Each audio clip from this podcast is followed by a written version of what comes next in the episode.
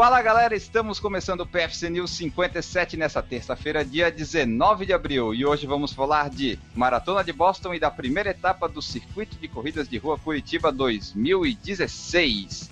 Sobre a Maratona de Boston, a gente vai falar dos resultados lá que a Etiópia dominou a Maratona de Boston. O primeiro colocado foi o Lemi Berhanu Haile, com 2 horas 12 e 45, e no feminino, a Atsed Baissa venceu com 2 horas 29 e 19. O Solonei Silva, brasileiro, correu e chegou em 16º lugar com 2 horas 24 e 54.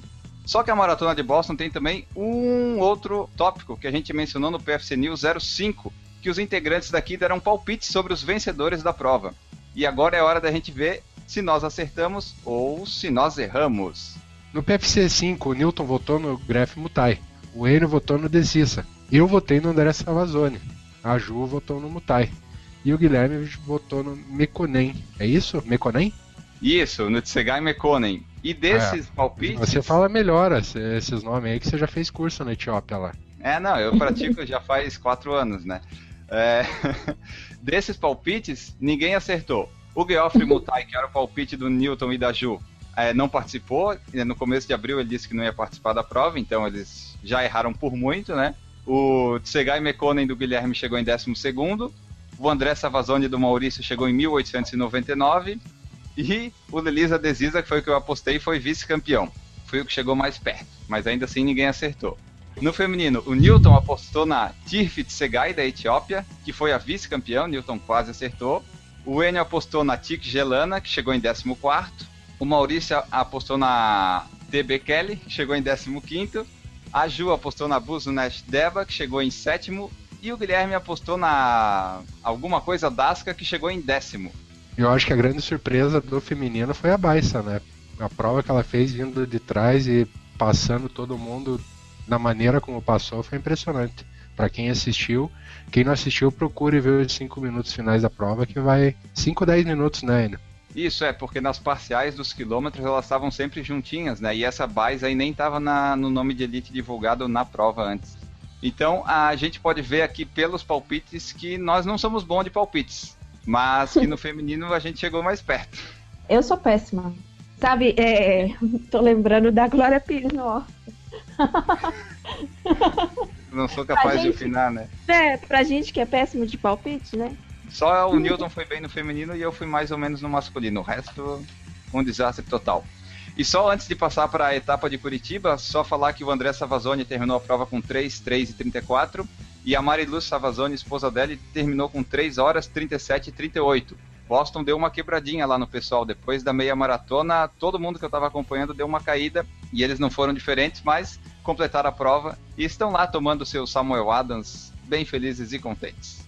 E agora vamos lá para a primeira etapa do circuito de corridas de rua Curitiba 2016. Maurício, conta um pouco para a gente como é que foi essa prova lá em Curitiba. Então, galera, esse final de semana passado foi realizada a primeira etapa do circuito de ruas aqui da Prefeitura Municipal de Curitiba.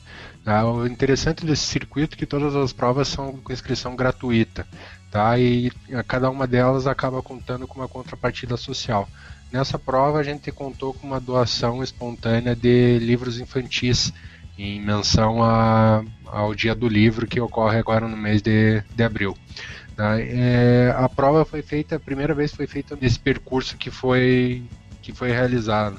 Tá? Contou com muita, mas muita subida mesmo, para não fugir um pouco da, da tradição aqui de Curitiba. Tá? É, o único detalhe que ficou que eu achei bem estranho durante a, é, antes da prova foi que as largadas de 5 e 10 quilômetros acabaram sendo separadas. Tá? Eu, eu praticamente ouvi umas 4, 5 vezes o narrador avisando dessa largada separada e já havia sido falado também durante as inscrições e no regulamento da prova. E mesmo assim, no funil de largada estava todo mundo misturado, 5 e 10 quilômetros. E muita gente acabou largando, de 5 quilômetros, acabou largando junto com o pessoal de 10. Né? Então, acho que a gente sempre reclama muito dos organizadores, mas acho que vale a pena o pessoal prestar um pouquinho atenção nas coisas que, que são faladas antes da largada e durante as inscrições. Mas daí quem largou errado chegou em primeiro? Ah, eu não sei como é que eles fizeram, só sei que a cronometragem está tendo muita falha também, até agora alguns resultados não saíram. E, por exemplo, os 10 quilômetros ele seguia reto numa rua e os 5 tinha que virar à direita. A gente correndo no começo já viu o pessoal dos 5 virando. Então eu não sei como é que eles lidaram com esse pessoal que acabou largando antes, se foi desclassificado, se foi computado um, um tempo, tempo líquido, não sei como é que eles fizeram. E a prova, vale a pena, não vale a pena? Foi boa, não foi? Mas acho que toda a prova 0800, como a gente costuma falar, vale a pena, mesmo que seja por experiência, ainda mais essa que foi num percurso totalmente novo para qualquer corredor aqui de Curitiba.